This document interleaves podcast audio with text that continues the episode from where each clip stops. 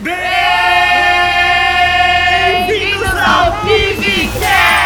O podcast do Universo Alme. Eu sou o Caio Tarifa. Oi, eu sou a Giovana Loureiro, head do NUCA, Núcleo Criativo da Vita, e convido vocês a ouvir um pouquinho mais sobre a arquitetura Build Vita. Eu sou a Mariana Pereira, coordenadora da Arquitetura Viabilidade, e implantação não é só colocar bloquinho no terreno. Oi, eu sou a Tati, sou a coordenadora de produtos da parte de padronização, e vamos falar um pouquinho de como que, afinal de contas, sai o nosso produto. Eu sou a Gil Breda, da pastelaria do Estúdio Build. Quer dizer, pastelaria não, gente. Escritório de arquitetura do Estúdio Build. Muito bem! Hoje eu tô aqui com esse time de arquitetura e produto pra gente conhecer um pouquinho mais da área, os desafios e falar um pouquinho também de inovação e futuro. Antes da gente começar, eu quero lembrar você que nós estamos no Spotify, no Apple Music, procura lá, Bivcast, segue a gente, que sempre que sair episódio novo, você será notificado. Vamos pro tema!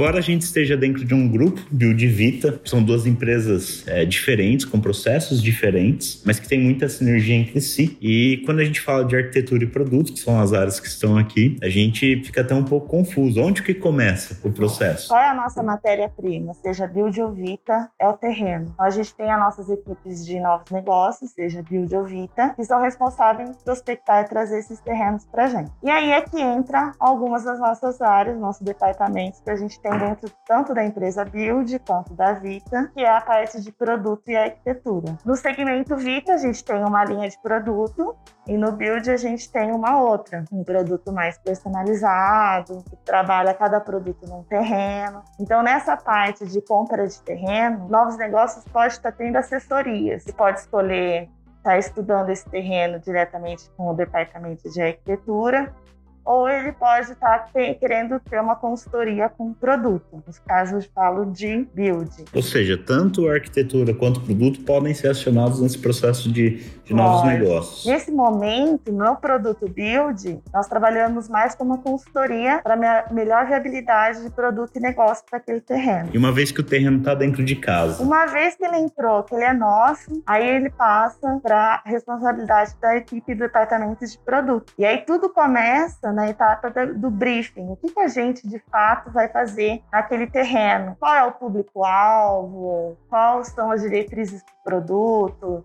o negócio inteirado de VGV para aquele, aquele terreno. E aí é nesse momento que o produto brifa né, tudo isso, ele faz toda uma pesquisa de mercado forte, né, local, as tendências que vem vindo. E aí todo mundo sempre faz esse briefing junto. E aí ele vai dar direcionamento. A gente brinca que o departamento de produto, ele é o guardião do produto. Então, ele vai seguir desde esse briefing até a entrega da chave para o cliente, inclusive na pós-ocupação. Ah, então o processo do time de produto só termina com, com o empreendimento, só. na entrega. E, inclusive, depois ele participa junto com o departamento de DEX, a pesquisa pós-ocupação. E Vita é assim também? É bem semelhante. Em Vita, hoje a maioria, até por conta da própria característica do, do produto, né, mais padronizado, esses estudos, esses terrenos que novos negócios nos traz, eles entram pela área de arquitetura viabilidade, que vai estudar nesse momento pré-compra, né, se esse terreno é viável, o que é possível fazer dentro dos desejos da regional, dentro da vocação daquele comercial daquela área. E uma vez que essa que esse terreno está dentro de casa,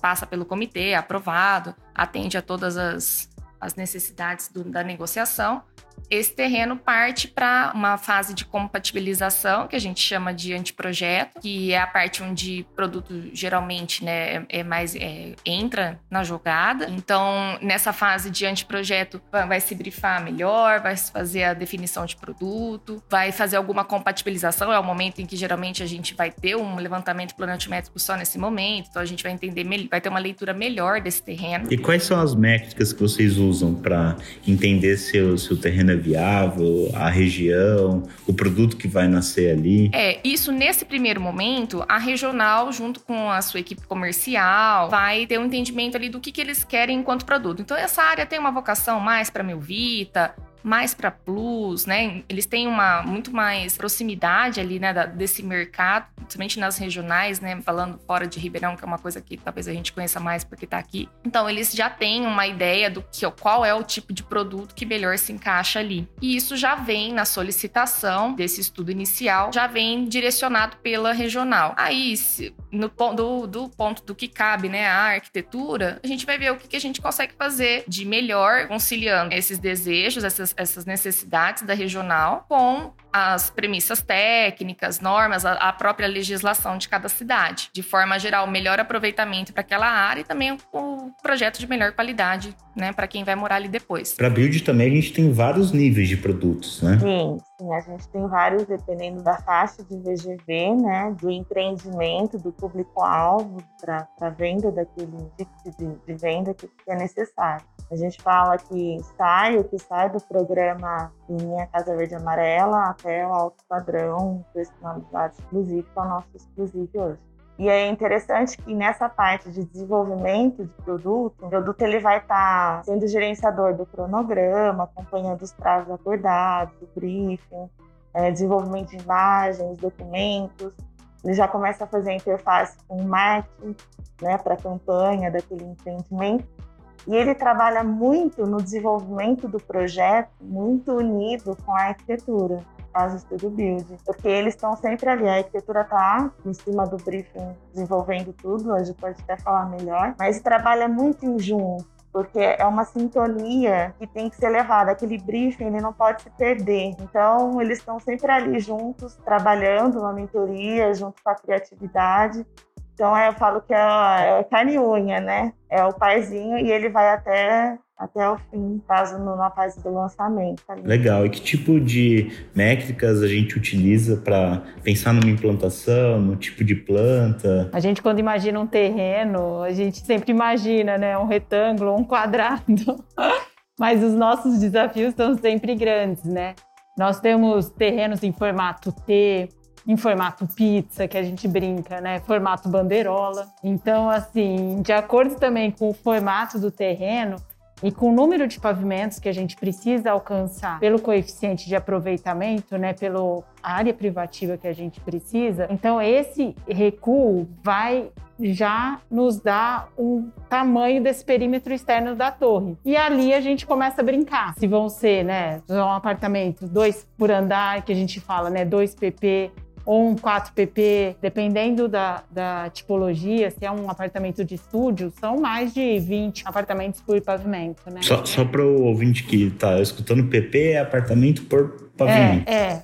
PP, 4PP, 4 apartamentos por andar. Então, isso a gente conversa muito o tempo todo. Ó, quantos PP? Então, acredito que assim, nosso grande desafio no começo é o formato do terreno e o coeficiente de aproveitamento, que seria essa área privativa, né? Para a gente ter o VGV do empreendimento. Geralmente, build, ele tá numa área já urbanizada, né? Ou tem desafios de urbanização? Build, pequenos perto de Vita. Vita, os Vita desafios tem mais, né? São desafios bem maiores, de urbanização. Sim, sim. Quais são, geralmente? Às vezes até uma, um terreno gera mais de um condomínio, né? Tem processos de aprovação muito diferentes. São glebas mesmo. São glebas. Build tem, vai trabalhar em áreas mais urbanizadas, geralmente são lotes. A gente já vai trabalhar com glebas, que tem que passar por um processo de parcelamento do solo, né? Tem que passar por uma aprovação diferenciada, mais longa. Temos terrenos grandes que a gente vai criar um bairro. Agora até se criou uma divisão dentro da empresa para cuidar desses projetos maiores de realmente de urbanização, para que a gente possa dar uma atenção especial, criar realmente uma identidade para essa urbanização que a gente já desenvolveu nos condomínios, né? Os condomínios, dentro das linhas de produto, seja de build, seja de vita, eles já têm uma identidade criada, né? Agora vai se criar uma identidade para esses loteamentos que vão ser criados. E aí depois a gente vai entrar trabalhando nos lotes que foram designados ali, né, nesse projeto. Então, já, isso já está rolando ali dentro da prova, que hoje atende tanto Build quanto Vita. Então, se criando a urbanizadora, né?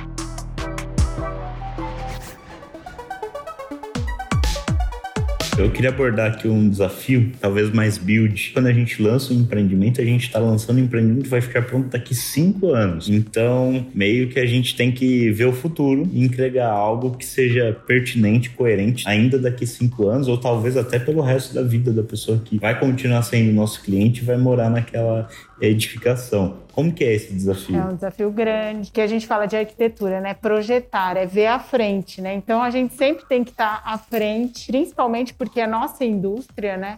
É uma indústria que tem uma longa duração, né? Muito diferente de outros segmentos. Então, é, nós temos que ter muito cuidado nessa, nesses produtos, porque nós não conseguimos mudar. É diferente de uma outra indústria ah, você percebeu um erro que você consegue mudar rapidinho. No nosso, não. Então, acho que é esse cuidado, esse trabalho todo prévio. E eu acho que o nosso trabalho sempre é estar antenado no que está acontecendo para prever esse futuro. É, aí muito que entra no nosso departamento de produto nas pesquisas de dados, né? Hoje a gente tem um desmembramento dentro do departamento de áreas. Então a gente tem área dedicada já ao produto que a gente fala concepção, que é o estudo em si, a, a, as unidades, a tipologia, né? Tem o pessoal das áreas comuns dedicado é, especificamente mais questão dos usos de lazer, das áreas comuns do empreendimento. Existe uma equipe de padronização interfaces e hoje a gente já tem uma expertise do negócio. A gente já tem algumas uh, a retroalimentação do que deu certo, do que não deu errado, a interface com o departamento de pesquisa e inovação, de novas estruturas, novas tecnologias no construir. E tudo isso, essa área de padronização faz interface com todas as outras. E tem uma área que é dedicada a pesquisas e dados. Então, hoje a gente entende que a gente tem que estar passos à frente, como você colocou. Porque hoje a gente faz um briefing para daqui um ano lançar e para daqui três anos entregar. Então tem que estar muito na nossa veia, no nosso feeling a pesquisa, entender o nosso cliente, entender o nosso o mercado, né? Qual que é a necessidade hoje das pessoas, quais são as tendências do comportamento humano, vai além só de analisar uma concorrência, mas sim qual que é esse comportamento humano. Então tem que estar muito em pesquisas, né? A gente trouxe esse ano de 2020 uma empresa da nave, né, especialista em pesquisas, e a gente tem aprofundado bastante nas pesquisas para poder estar com bastante é, material no, no, briefing dos nossos produtos. Por isso que o briefing é muito importante e as pesquisas também. No caso desses, por exemplo, o nosso DMARC,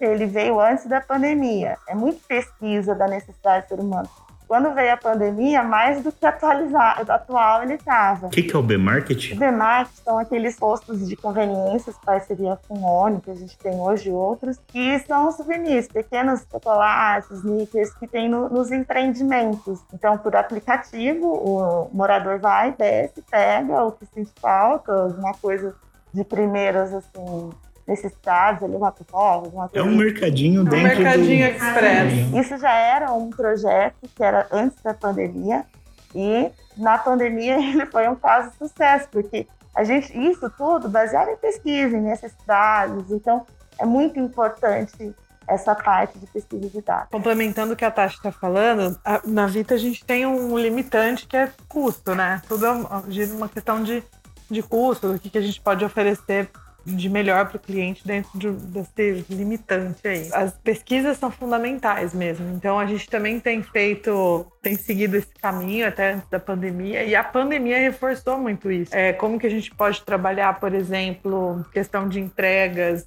questão de armazenamento dessas entregas, vários itens importantes que a gente precisa oferecer para o cliente, que vai ser uma realidade daqui para frente e que hoje a gente não, não fazia, né? Outra coisa importante que também é, agrega né, essas pesquisas e tudo mais, é a questão da própria tipologia em si, da própria unidade, o apartamento, né?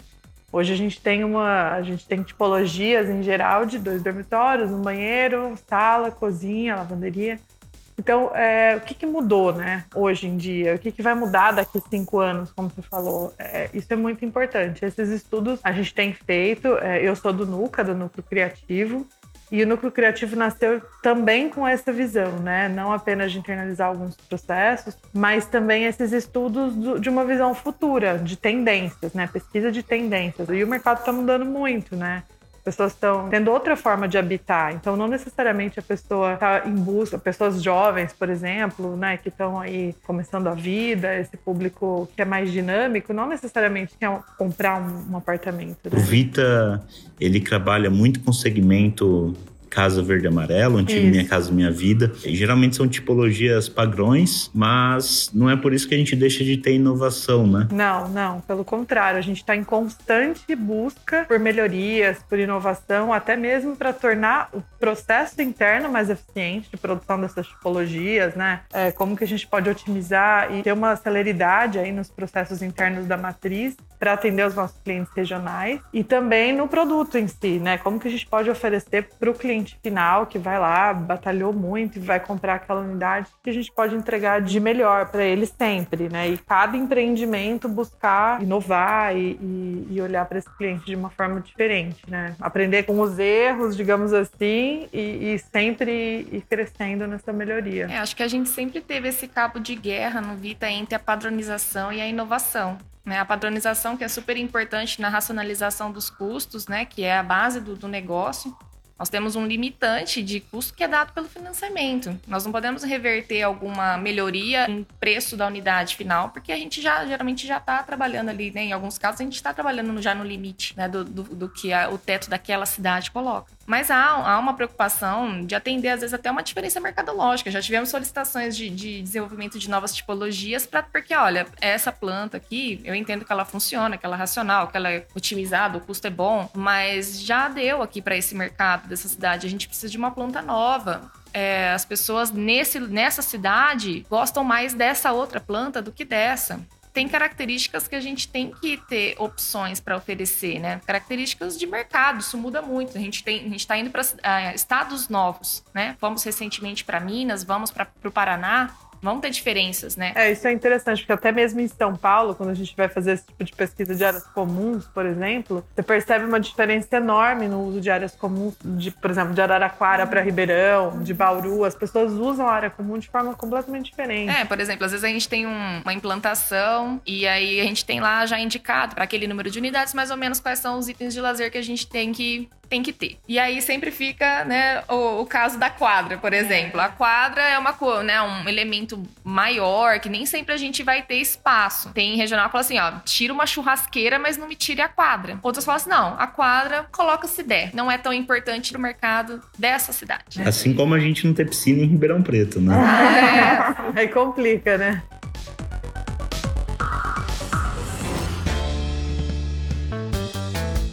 Eu acho que uma coisa que o grupo tem bastante sinergia é em relação a esse foco no cliente. O que é melhor para o cliente, a regionalização. Parece, inclusive, que a empresa é da própria cidade que, que o empreendimento está sendo construído. Mas há também inovação nos métodos construtivos, né? Sim, sim, com certeza. Porque assim, a, padronização no começo, ela foi vista assim, nossa, mas vai enrijecer e tal.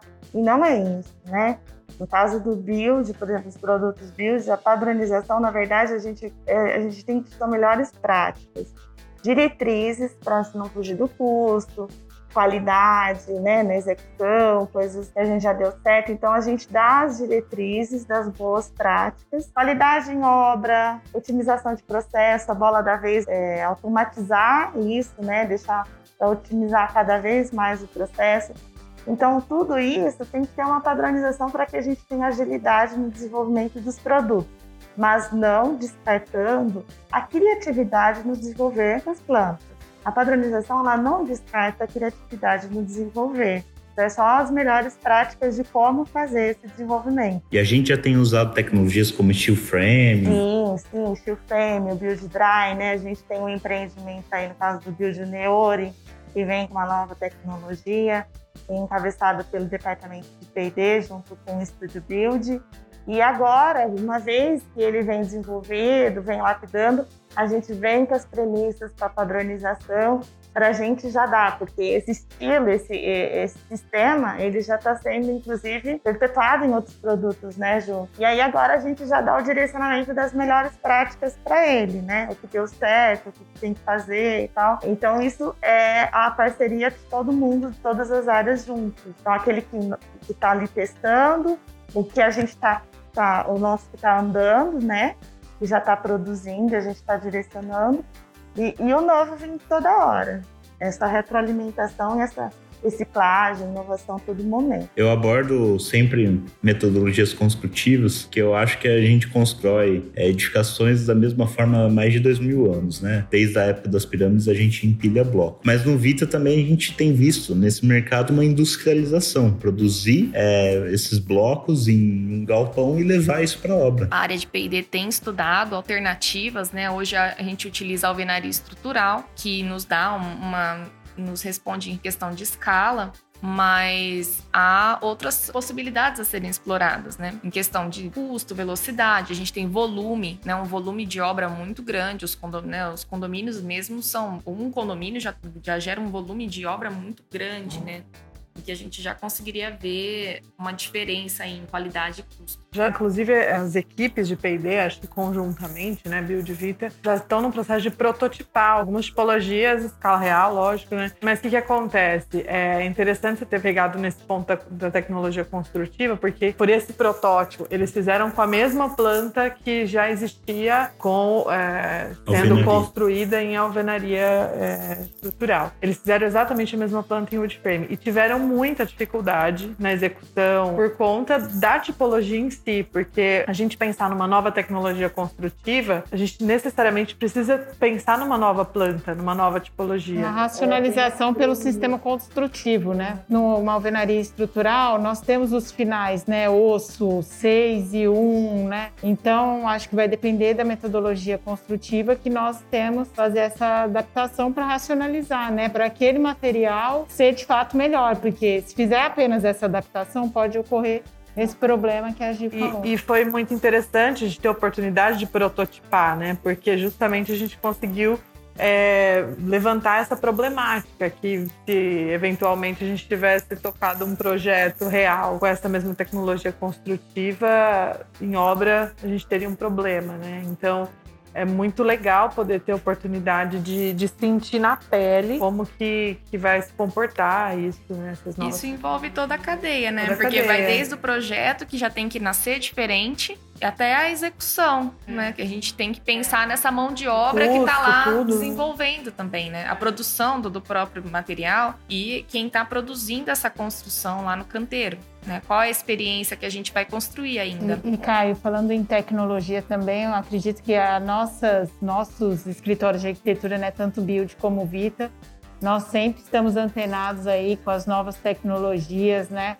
Usamos assim o Studio Build, assim como o Vita, já nasceram em BIM, porque a gente modela tudo aquilo que a gente faz, né? Eu, eu vejo o pessoal falando BIM para lá, BIM para cá. O que, que é esse raio desse BIM? É, o BIM é Building Information Modeling. É, então, o que, que é? É a informação do projeto dentro do modelo. Nós não temos a, apenas a representação de linhas, plantas e cortes, mas quando você tem um projeto em BIM, ele está modelado, né? E você, ao clicar numa parede, se você, lógico, passa as informações daquela parede, você consegue saber de que material é feito aquela parede, a altura daquela parede. Legal. E esse é um formato aberto? E esse é um formato que é o formato, a extensão IFC. Todos os complementares que trabalham em BIM Podem exportar para esse FC. E aí você pode usar vários softwares. Para vários softwares. E isso que a gente defende muito, né? O Open BIM. E agora a empresa está caminhando muito para a extração dos quantitativos automáticos. Então, o estúdio, junto com o GTEC, eles estão fazendo um trabalho muito grande para a gente conseguir extrair automaticamente todos esses dados, né, que eram feitos de forma manual. Ou seja, a inovação não é só em coisas palpáveis, é não, é também no, no, pré. Eu acho que a palavra desse ano, que está movimentando mesmo o nosso pensamento como empresa e tudo mais, justamente a automação de processos, assim, automação de tudo, é tornar todos os processos mais eficientes e tornar cada colaborador mais produtivo dentro dessa eficiência. Mais né? estratégico também. Mais estratégico. Então, ao invés da gente é, trabalhar exclusivamente um operacional e contar justamente com esse tempo limitado que a gente tem, é, com uma cabeça pensante ali, tendo que criar aquela implantação e tal, a ideia é justamente